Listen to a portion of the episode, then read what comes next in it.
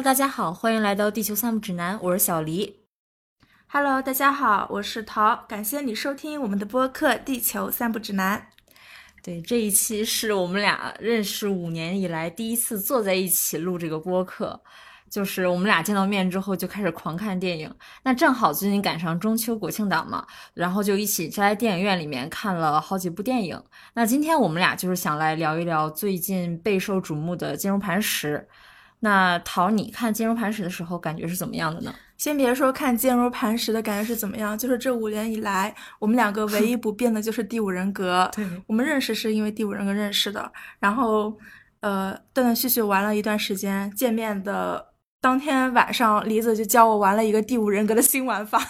所以其实没有他说的一直在看电影，是因为我们一直在玩。然后呢，也看了一些国庆档的电影，看了三部吧。嗯，我觉得《坚如磐石》呃这部电影呢，它有点无聊，因为我在看的过程中就已经很想睡觉了，一直在打哈欠。嗯、然后我前排的观众是在刷小红书，呃，李子就说啊，这是张艺谋的电影吗？那看，因为我在看这部电影之前，我对这个电影不了解，我也不知道张艺谋有新电影，我也没看到预告片。是李子说，哎，我们去看一下《金融磐石》和《莫斯科行动》吧。我行，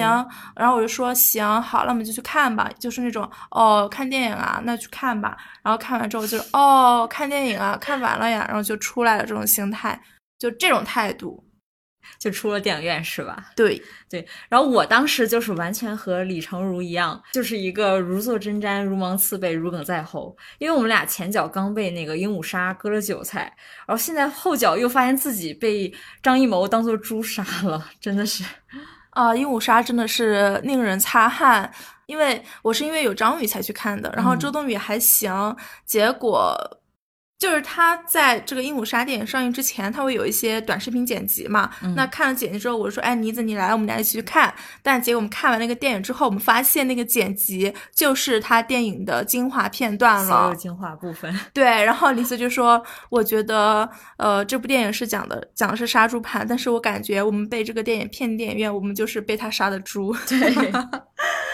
我觉得就是根据我跟李子看的这三部国庆档的电影嘛，《坚如磐石》《莫斯科行动》还有《鹦鹉杀》，我个人觉得哈，就是值回票价的只有《莫斯科行动》了。网上呢有些网友说就觉得这个电影剧情很老套，但是呢，我觉得就是这部大家认为很老套的电影，它真的是国庆档唯一一部节奏紧密而且是剧情严密的电影了。那李子，你觉得《坚如磐石》它不值回票价的原因是什么呢？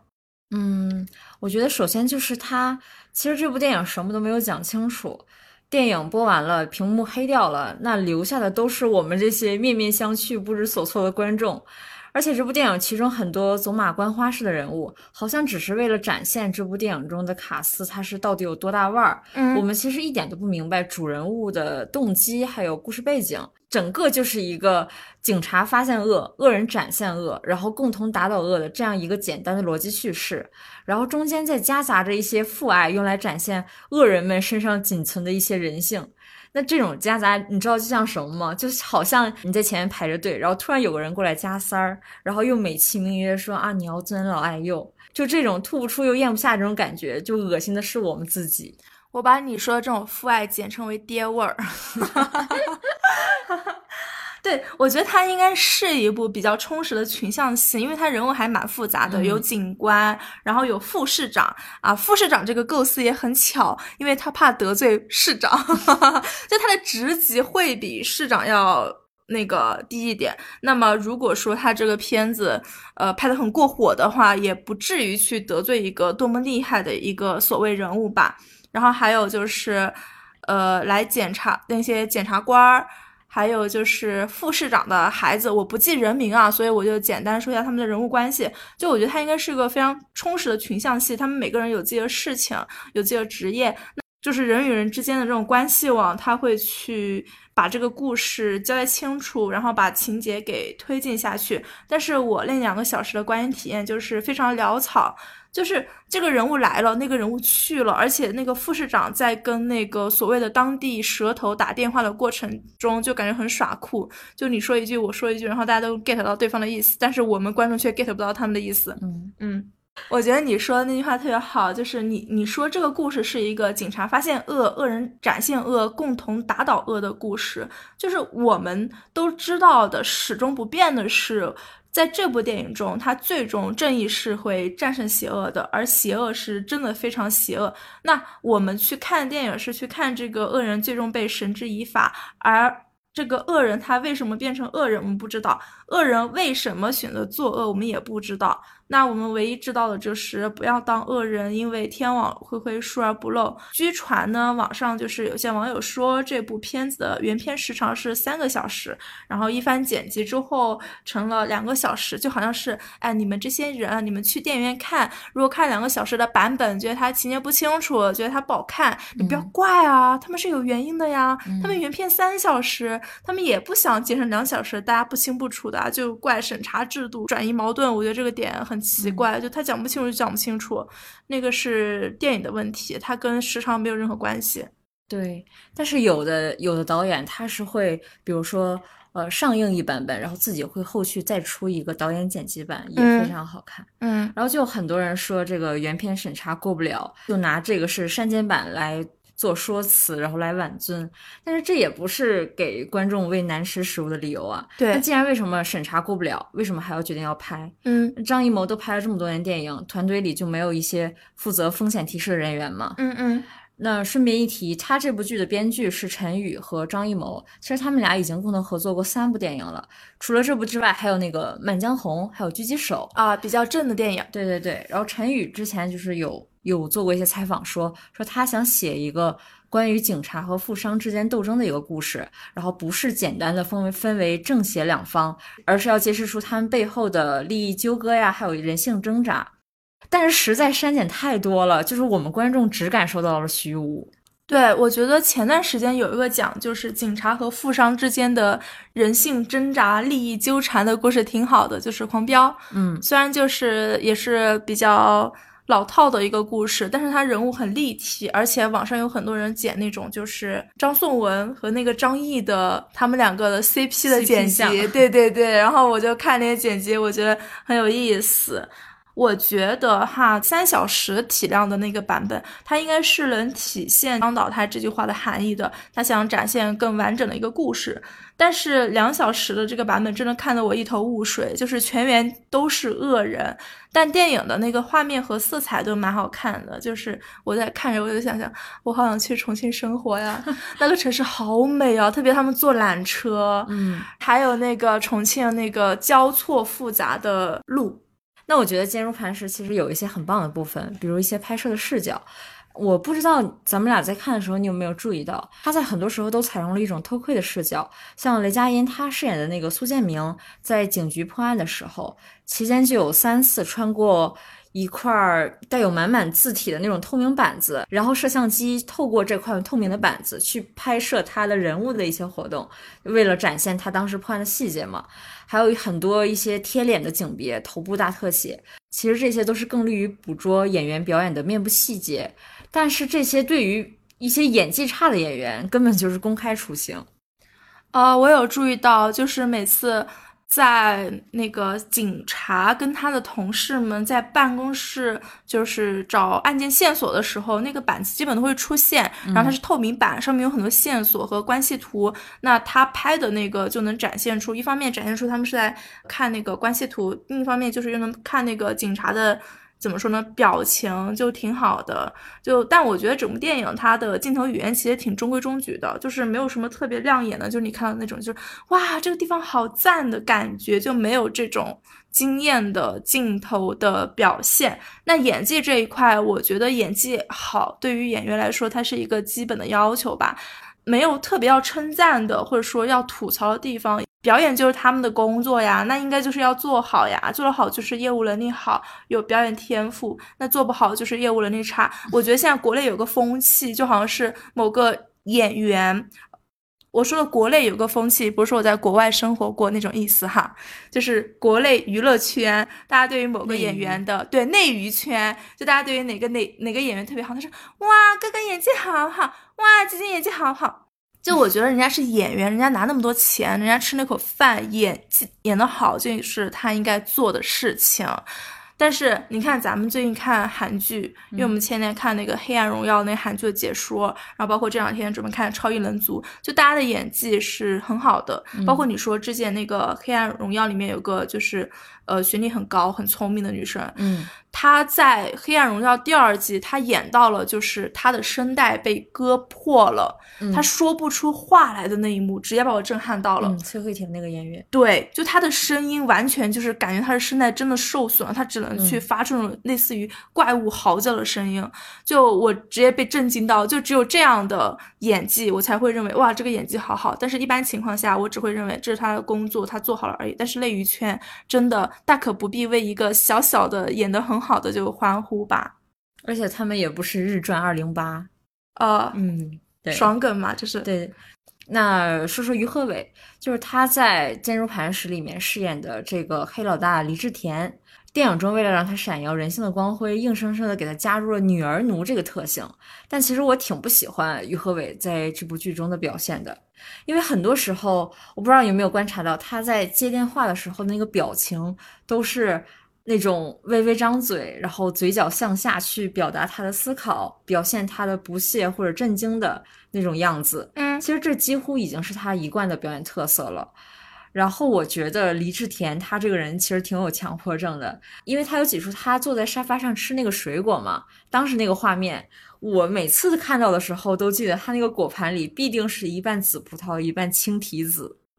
然后还有一个让我嗯一记忆很深刻的点，就是当黎志田他去杀戴维的那个时候，那一幕就让我想起了朴赞玉的亲切的金子，是一种。包裹在塑料外衣下的凶残，而且我当时，而且我我回来之后有看到网上的那个有人在讲解嘛，说，呃，其实原片中他去杀那个 David 的时候，嗯，是他一共砸了五下，嗯，但是片中给他剪了两下，让他只砸了三下。哦，嗯，我我觉得我站在就是那个土老板的立场，David 的这个行为。虽然罪不至死，但确实是个吃里扒外的东西。嗯，就是出轨嘛。对，嗯，不仅他，因为他出轨，而且他还泄露他的，就是他岳父，对吧？岳父的资料去给警方。就是，那我作为一个温婉的女性，我可能会觉得啊，你这个人，那确得好好收拾一下。那换做一个久经沙场的男性视角，他就觉得你这人可有可无，我有手段把你弄死，我就把你弄死。所以我是可以理解他。的立场的，而且我不觉得他这样做有什么不好，但大家要遵纪守法哈，不要做一些 不守法的事情。水果的摆盘这个细节我是绝对没有注意到的，因为我发现我在跟李子看电影的时候，他会比我发现呃更多的细节，然后有的时候我就是不太注意细节，就是去看整部电影的一个剧情。然后女儿奴的这个特性我是可以理解的，就是中国家庭呢，它的。呃，比较两极分化，要么就是说他对子女呃不管不问，要么就是说他对子女的控制欲特别强。就开放的家庭其实特别少的，像你的家庭，或者说像我其他姐妹的家庭，就他既能给他子女一定的支撑，然后又能理解他子女做的选择，这种家庭非常少。就很多的中国式家庭就是有条件的，我给你支撑可以，但你要听我的，你不听我的，那你的支撑就没有了。嗯。而且就是像我们爹妈上那一代人哈，就是那个六零七零年代的，应该是那一代人，他们就是父亲的爹味都普遍比较重，就是赚不到什么钱的，就比如说我爹那种，他就已经很有爹味了，你就更不要说那种土老板。你是不是每次我说这个梗你都想笑？因为这梗我在录播客之前我都跟李子说过，他就很想笑，就更不要说那种赚到大钱的，他的爹味是不是就会？更大，就是我印象深刻的时候，就我之前上学的时候很喜欢写东西嘛。我爸是他希望我好好学画画，然后以后做的工作呢也是跟画画这个专业相关的，就是一种补偿心理，因为他觉得他自己没有画成画，那他希望我能去走他的路，然后呢他会看到我走那条路，他有一种心理满足。但是我是因为更喜欢文字上的东西嘛，我就其实大家画画的时候我就在逃课，然后呢我又去找一些文案相关的兼职。而且我那个时候就已经看了那个奥格威的一个广告人的自白了，嗯，然后也通过这种兼职有了一些微薄的收入。啊，有一次我接到了一篇一千多的稿子，我特别激动，嗯，然后我就说，因为我特别爱买书，我爸就会嘲讽我，他说你买那么多书干嘛？你买了又不看，就我家里很多书。然后我这儿我出租屋也很多书，但是就是我享受，就是有些书你可能你就想买，你不一定现在看，但你以后肯定会看，就你就喜欢这个书，你就想掏钱就把它买了。嗯，就他很不屑，就嘲讽我，然后我就说啊，那我接了稿子，我赚一千多块钱。他说那切，他他说才一千多块钱而已。然后从那个之后，就是我在这上面有任何的东西，我都不会再跟他讲一句了。啊，东亚的家长就是这样，是这样的。所以最近很火的网上那个热点就是说，其实大家都非常羡慕，因为你像那个哎那个滑雪的叫谷爱凌，叫啥？谷爱凌。对，谷爱凌出来的时候，大家只是羡慕她基因好，她家庭的经济条件好。但是李湘那个女儿叫啥？王诗龄。啊，对，王诗龄出来的时候，呃，就是大家不是去羡慕李湘能给她女儿多么大的经济支撑，而是李湘，就是大家网友扒出来了吧？她从她女儿从成长的从小到大，一直给她最大的价值的东西其实是爱。嗯，她的家庭，包括她的外公、父亲和母亲都是。对，就是爱，并不是。我觉得这个爱并不是因为你多有钱，你才能给得起这个爱，就是它是一个很原始的东西。你就是想付出，你就是为你的子女好，你不求回报，你也不想有什么控制他的地方。呃，说回《坚如磐石》的这部电影，我虽然觉得它有点爹味儿，但是呢，这个电影里的城市景观真的非常漂亮。他把那个缆车的那一段拍的太好看了。对。对，是的，这次这个拍摄地点不是选择了重庆吗？那我们其实知道很多，它像这种黑色犯罪的电影拍摄地点，其实都是选择了重庆。比如说像之前的《疯狂的石头》、断桥，还有《铤而走险》等等。重庆其实给人的一种感觉就是那种迷宫般的光怪陆离的质感，包容万象。而且之前重庆在国外火了一阵儿，因为 TikTok 上有一段是在重庆拍摄的那种旅游视频嘛，是重庆的那个轻轨，它穿越了山洞。我塞尔维亚的舍友看到之后就特别特别想来重庆玩。嗯，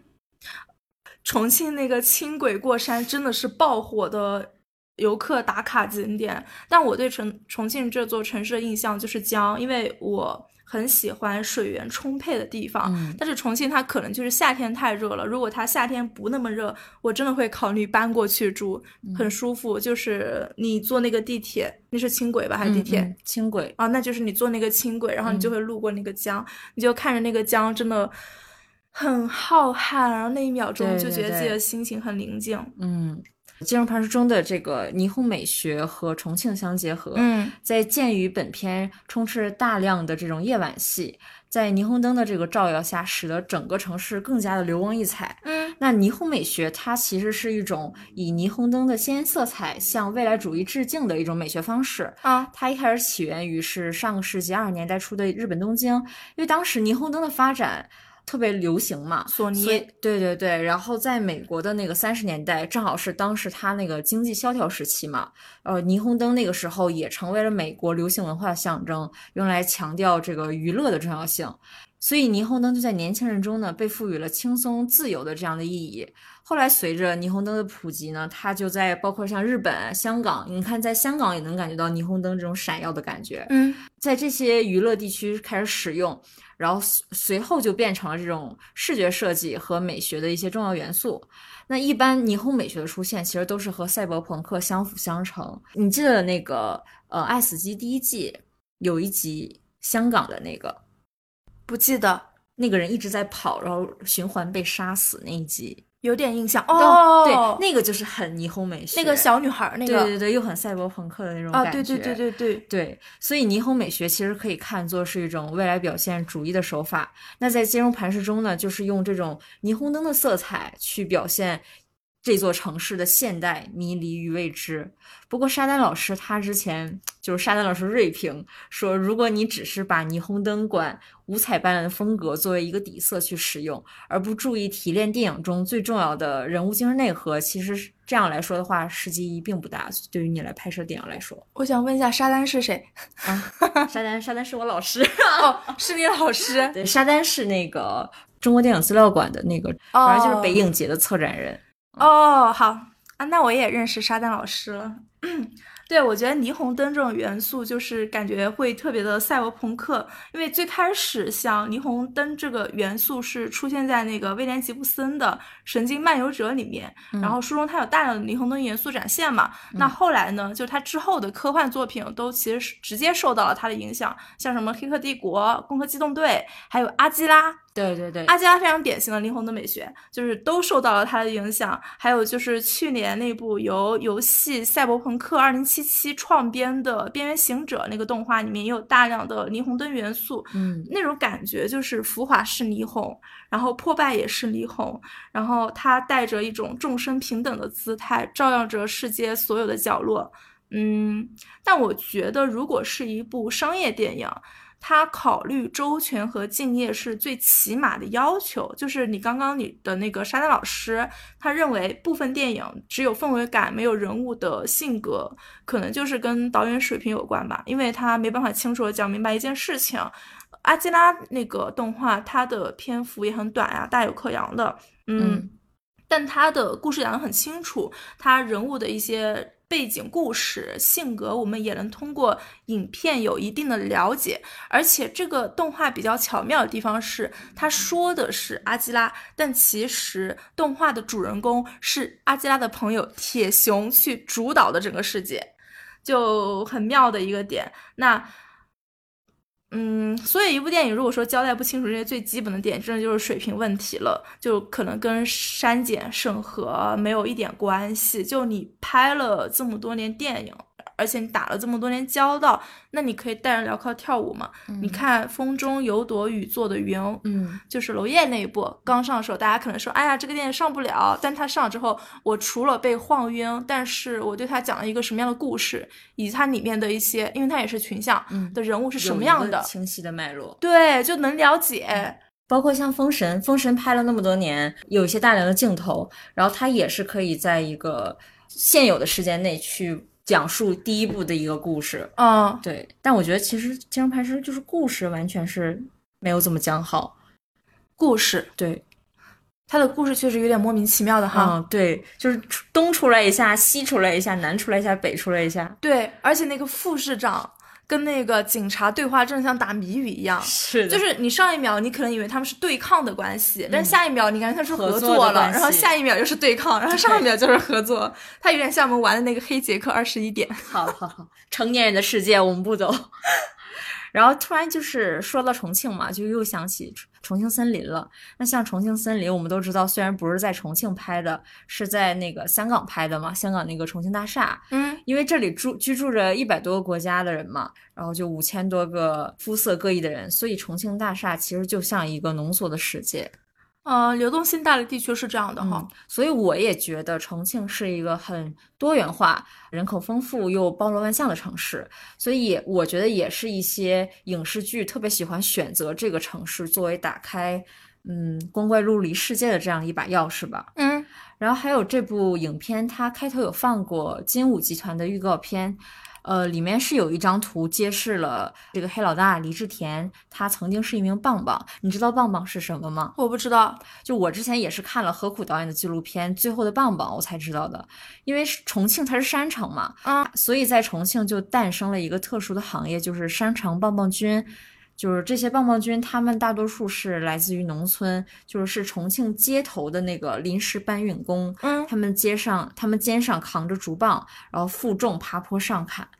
但是现在就是渐渐消失了。呃，我觉得是这样的，就可能城市发展到一定的阶段，然后它可能对体力劳动者的需求不会那么大。嗯，因为你像现在房地产垮盘，嗯，那么建筑行业、土木行业从业的人员就会变少，谁还去从事夕阳行业？你像啥？暗示恒大是吧？哦，对，暗示我现在的小区恒大的物业，但我房租真挺便宜的。嗯啊，然后。就是贵阳，我不太清楚其他地区哈，但是我知道贵阳是有一种体力劳动者叫背兜，背兜，对，背兜，背兜就是那个竹编的背背兜，就是呃，我不知道怎么形容那个东西，就它背在背上，它是像个双肩包一样的，然后竹编的兜子，那兜子你是可以装东西的，嗯。嗯，我来贵阳的第一个住处是一个老小区，我老小区楼下就是有一些背兜坐在路边等你叫他去给他搬东西，他们就是体力劳动。像我妈之前给我买了个暖气，然后我们搬不上去，买了个暖气，我暖气也可以搬，那可以搬，就是那种小型暖气，哦然后给了三十块钱，然后一个叔叔就帮我们搬上去了，其实挺心酸的。他当时还带了个小女儿，就他们的收入很不固定，呃，收入又很少，每嗯天就是坐在路边等着有人需要去叫他们的时候，他们才有那么一点收入。嗯然后，那重庆跟贵阳的共同点就是，他们会把他们这这群人使用的工具去指代他们，比如说他用的棒棒，他就叫棒棒；贵阳用的是背兜，那他就叫他们背兜。嗯然后像我一个好朋友，他三十几岁了，因为年龄比我大，然后呢家庭条件也不错。他年纪小的时候，自己就他们在贵阳生活的时候，住在一个菜市场隔壁，然后那菜市场当时就很好的，就是比如说他有稍微有有经济积蓄一点的人，比如进去买菜，他就会叫一个背兜跟着他去，然后呢，就比如说买什么菜啊，就往人家那个筐子里面放，然后再把它背出来，就给人家一点钱。嗯，就当时他跟我说，他们的那种关系就感觉是我们是朋友，嗯我给你钱，你帮我办事，你帮我背东西，而且我们也可以去我们固定的摊位去挑那些好吃的东西。但是因为时代发展太快了，就是不仅这个职业会消失很多，人与人的链接也很少。对现在就感觉我给你钱，你给我办事，你办不好，我他妈要骂你。就像有些人跟外卖小哥的关系。因为我之前是有目睹过一次外卖小哥外卖的，就是他开太快，然后滑摔了嗯对，但没出事儿。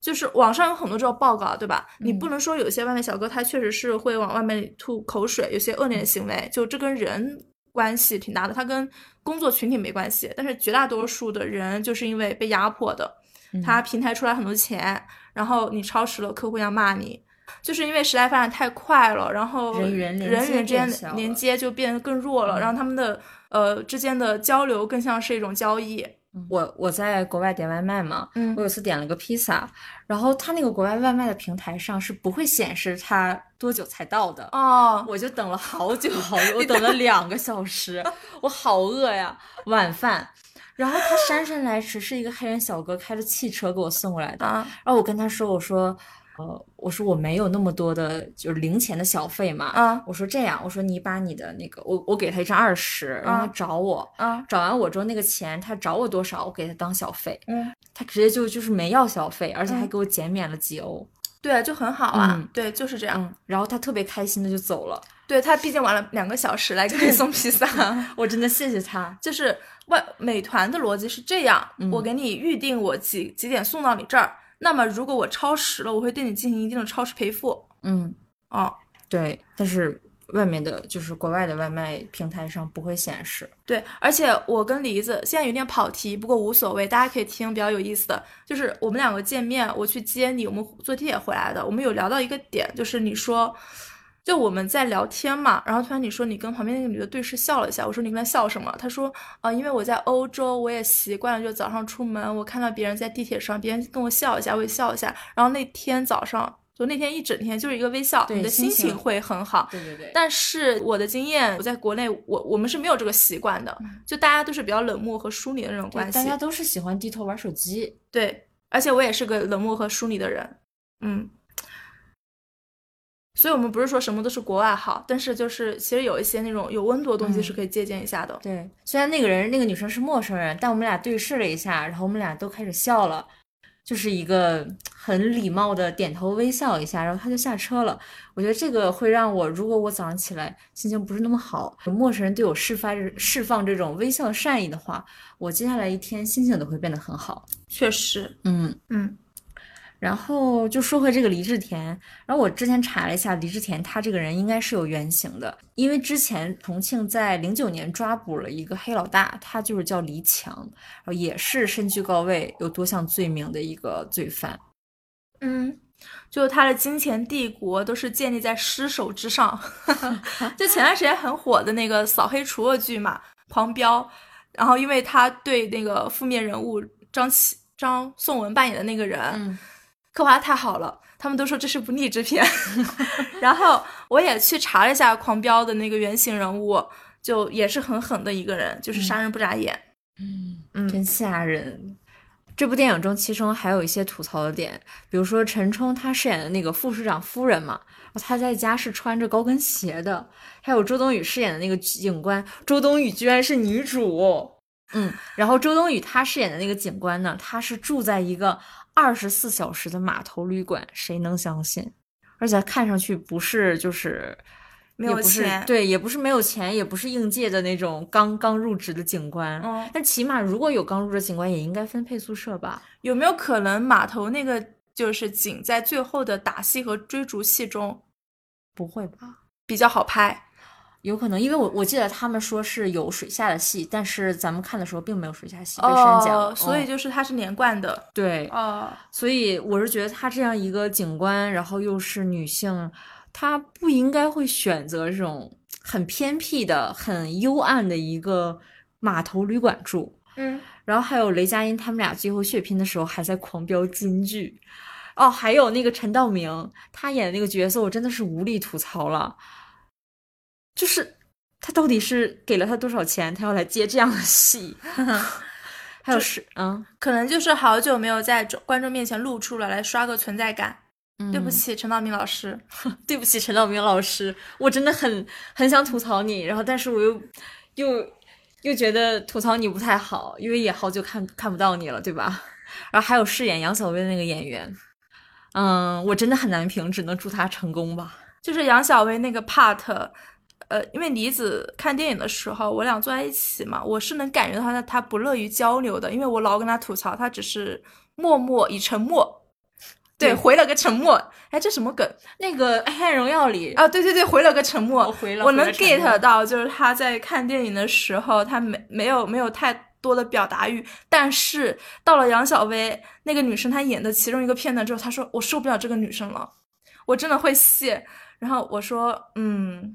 我说我也觉得令人无语，就是我觉得演技这个东西，它可能是需要时间和精力去嗯沉淀的。那他可能太年轻了，对，但他资源还挺好，嗯他能在张艺谋电影上露脸，嗯，而且镜头还一直给他特写，确实他，他演技又没有那么好，祝他成功。祝他成功，祝他成功。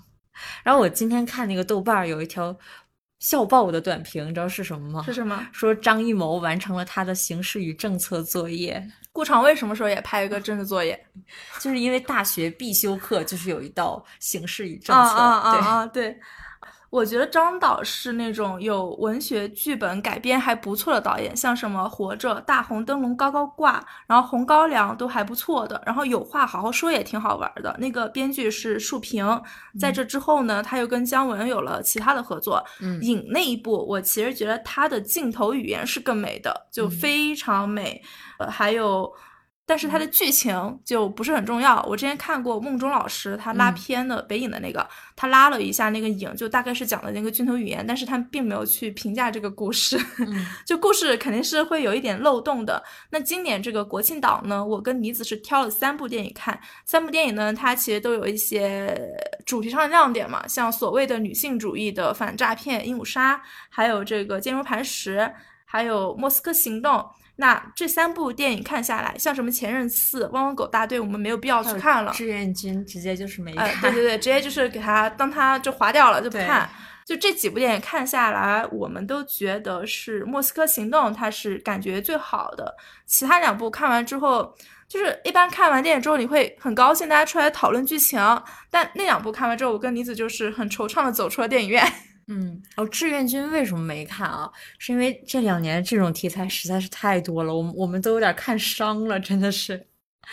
然后《莫斯科行动》中有一段，其实让我蛮喜欢的那一段，嗯我你记得吗？就是张涵予他饰演那个警官，一路来到莫斯科去抓那个黄轩演，去抓那个黄轩演的那个犯罪头头嘛。嗯然后他得知黄轩喜欢交响乐，他就去那个唱片店去听那个交响乐。嗯对，当他把耳机戴上之后呢，然后这个电影它是使用了平行蒙太奇的手法去回忆当时在贝捷火车上的那个画面，音乐它一边响起，它画面一边在铺陈黄轩犯罪的经过，然后再加上不断的这种闪回，所以那一段是我非常喜欢的一段。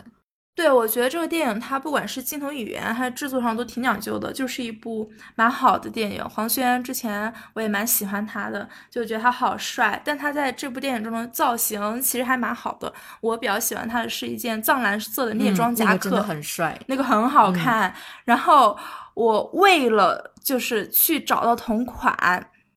我就一直在拍屏幕，我甚至发了朋友圈说，这个夹克好帅啊！我要淘宝买同款。李子他先沉默了，对他不知道我发朋友圈这个事情。然后我们有个播客听友群，我就在群里说了，我说我找到了一个八宝的同款，嗯，然后呢很好看，嗯，就这个太帅了。然后李子说你这个是射频行行为，我就不爽了。我在群里回他，我说我哎，我是怎么回你的？我忘了，他说你啊，你这你就是淘宝实在图不算射频啊，对对，我我说我就是拍的这个照不算射频，对。然后李子，因为那天李子出去玩了，然后他又在微信上跟我说，然后我在微信上 狂给我发那个焦太郎，气死我了。对对对，就是一边说我的道理，然后一边给他发那个焦太郎的一个表情包，他觉得我在阴阳怪气，对，你在怪阴阳我。然后然后等回来之后，李子说我生气了，他说他说他说。我为了顾及你的面子，我没有在群里跟你说，结果你我跟你私下说，你还怼我。然后我们讨论了一下，确实就是因为我之前，呃，在几年之前，我也是写了一点影评的，就是也知道射频是不可以的。但我让那个时候对射频的理解就是，你不能去录制电影的整个过程。但如果你拍照分享是不算的。但你那天跟我说，拍照分享也算，录制屏幕也算。嗯。嗯，因为因为现在很多就包括像 iPhone，它会出那个 Live Photo 的模式嘛，嗯，然后他们拍完之后就会在微博上还有别的平台上传，然后微博是可以上传 Live Photo 的，嗯，然后他别人点开的话，它就是一个动图，其实是一个动图，啊，对对对。对，然后你一张我一张，你一张我一张，然后像那个复联三的时候，我的朋友圈你一张我一张，然后整个故事都知道了，小罗伯特唐尼死了，钢铁侠死了，我天呐！对，所以就是射频行为，包括拍照行为，最好还是不要有。对。我，我就说，怪不得我那个朋友圈只有一个人点赞，嗯，我男朋友点赞，没有任何一个人点赞，没有任何人一个人评论。估计他们都是无语了，嗯，然后当时我还跟他说，我真的是，我还说宝，我说我说射频不对，怎么样？我还特别心平气和的语语重心长和他说，然后我还举例，我说我说台湾怎么怎么样？我说在台湾是要被判刑的。他来跟我来一句，可是我在大陆啊，我是想跟他强调这个呃射频一些传播的一些一些重严重性，对，然后我又被我。就是大家不要在电影院，因为确实，首先是个版权意识，其次就是如果我拍了这一张，你拍那张，然后朋友圈越拍的人越多，嗯，那么就是可能我不去看电影，我也知道节约是什么。它第一损害了这个创作者的利益，嗯，第二就是也影响了一些观众的体验，嗯，而且拍照有闪光灯，有的人还不关闪光灯，还不关声音，就。整个电影院咔一闪一下，哦，那确实太差了。嗯，就像那个博物馆，他们也不允许拍照，嗯，也不允许用闪光灯拍照嘛。嗯，然后音乐厅有的是不允许拍照录音的那种。嗯嗯，莫斯科行动还有一个细节就是文咏珊，他当时被打了之后就立刻还手打回去。嗯，我觉得这个就是蛮符合他当时，因为他也是犯罪的一份子嘛，就符合他这个身份犯犯罪的身份就挺有血性的。嗯。我觉得文咏珊，我觉得文咏珊这个女性角色是蛮立体的。不过她的姿色跟你相比，确实是略差一。没有没有没有没有没有，真的有没有没有没有没有。然后呢，她的就是她作为一个工作很被动的角色，因为她的工作是在她那个男朋友的照顾下，嗯。有了一个比她之前工作性质更好的工作机会，但是呢，她一边在跟男朋友相处，却一般一边又瞒着她的男朋友去，呃，跟那个刘德华饰演的那个角色忘记名字了，就是有一些日常上的交流，而且那个刘德华那个角色还会给她钱，她就是欣然接受了别人给她的钱。好像刘德华这个角色对她来说是一种保险，就是在她失去了她男朋友那个团体的保护之后，她还有一个退而求其次的安身之所。我觉得她这个形象，就是她这一点，其实我觉得蛮讨厌的。但是呢，我又会觉得她可怜。嗯，但是我，但她她这部电影也没有讲述为什么她跟刘德华这个人物有一些纠葛。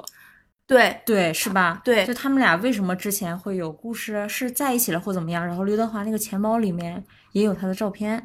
对，我们能知道的信息就是他们是老乡，嗯，还有对，因为就是都说粤语。对，还有就是刘德华在找他那个女儿，嗯他希望丽丽，不是他他女儿叫丽丽，他希望嗯这王永山这个角色真真能通过一些套话去得知他女儿的地方。哦，对，就是，但是我觉得哈，就是他会有一点点利用的心思在里面，所以我会嗯觉得他蛮讨厌的，但是呢，又会觉得蛮可怜，因为他们那个年代的女性在外工作讨生活的难度是大于男性的。嗯嗯，就我妈她很年轻的时候就出去打工了，然后她去过广东，也去过北京。我是零星的听过她几次她工作的事情，就蛮不容易的。但她没有跟我细讲，她只是说她怎么去找工作，然后他怎么去做生意，就他没有愿意再多说其他的事情了。可能就是说那段时间真的太苦了，嗯，嗯。哎呀，而且他如果说他自己工作，他可能是独居，那他独居有没有遇到过一些不好的事情？嗯，他没跟我说过，所以我能理解文咏珊的选择。嗯，然后还有一个小细节就是，嗯，最后抓捕的时候，那个张涵予他是换上了便于行动的牛仔裤，因为我们之前经常看到什么黑衣人电影啊，或者《碟中谍》里面，他们都嗯穿的西装革履的，然后在那打戏嘛。嗯，我真的觉得西装革履真的很难抓犯人，真的不会撑开吗？那个衣服，对，就就是西装裤的那个版型，它真的不太利于行动。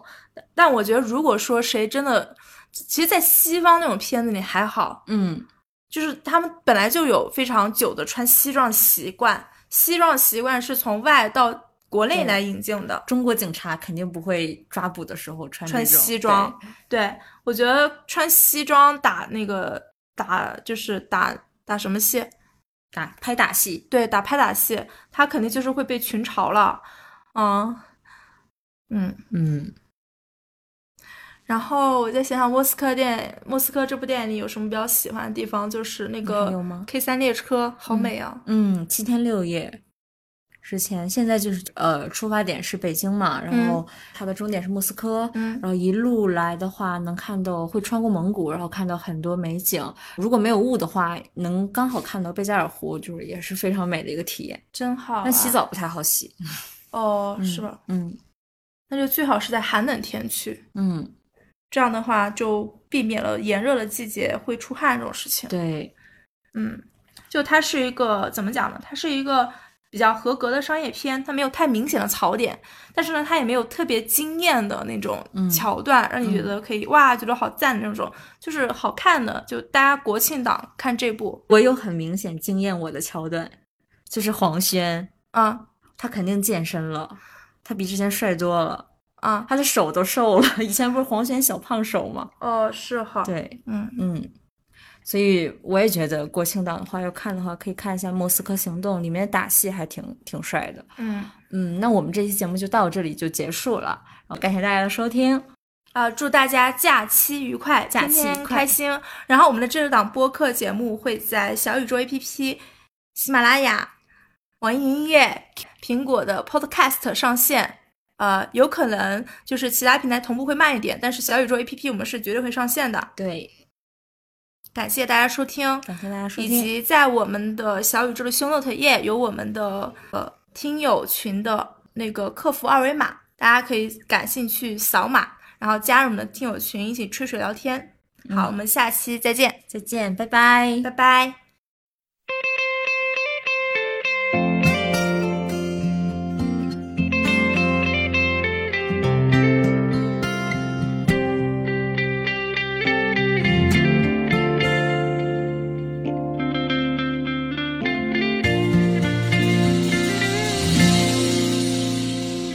我说，我原来有个梦，跟你高飞远走，跟你一起走到白头。但是我拥有花园乌有，忘记我们承诺，忘记曾经爱你爱的那么浓。我不能带你走，我犯了大错，必须一个人走，必须扛下所有罪过，必须离开熟悉的街口。请你不要忘记我，这夜里有小雨飘在空中。当我想起你的瞬间，发现你已离我远去。笑的是，我好想求你帮我赎回，赎回我那一丁点的尊严。想起妈妈的脸。对对不起，这几年是否有机会再见你一面？妈妈，我犯了错，